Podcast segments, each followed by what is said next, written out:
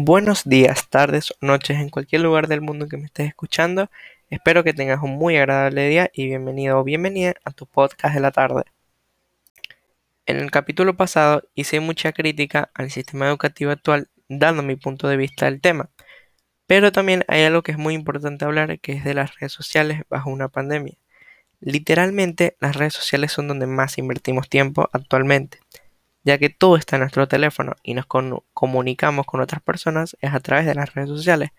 Entonces, si tomamos en cuenta eso, tenemos que tener mucho cuidado con la desinformación que puede generar eso, porque hay mucha información que te ayuda a mantenerte al tanto de lo que pasa, pero hay otra con la que se, lo que hace es desinformarte y generarte pánico de las cosas que pasan en la pandemia, que fue lo que pasó con muchas personas.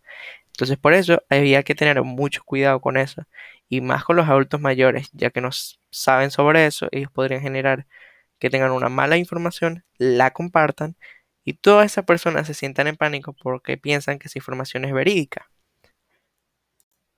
También tenemos que tener en cuenta que a veces nos dejamos llevar un poco, que porque no hay más nada que hacer, en todo el día estamos en el teléfono y eso se pueden hacer muchas cosas realmente. Puedes leer un libro, convivir con tu familia, hacer ejercicio, ver una película, jugar juegos de mesa con tu familia, cosas así que nos siguen generando ese descanso que necesitan algunas personas de lo cotidiano que hacen siempre a pesar de la adversidad que genera la pandemia.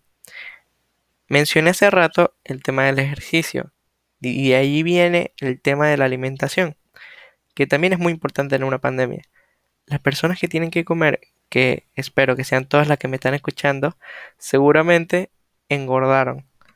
Porque cuando están encerrados en tu casa todo el tiempo y no tienen nada que hacer, lo que pueden hacer es comer y en ese punto hay que tenerlo mucho en cuenta.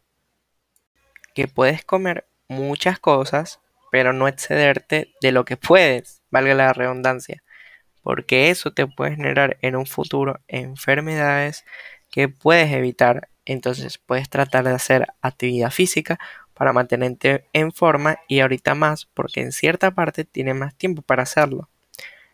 Bueno, te invito a que estés muy atento a mi último capítulo de esta sección y muchas gracias por a ti por tomarte el tiempo de escucharme y nos vemos en el próximo capítulo de cómo sobrellevar la cuarentena.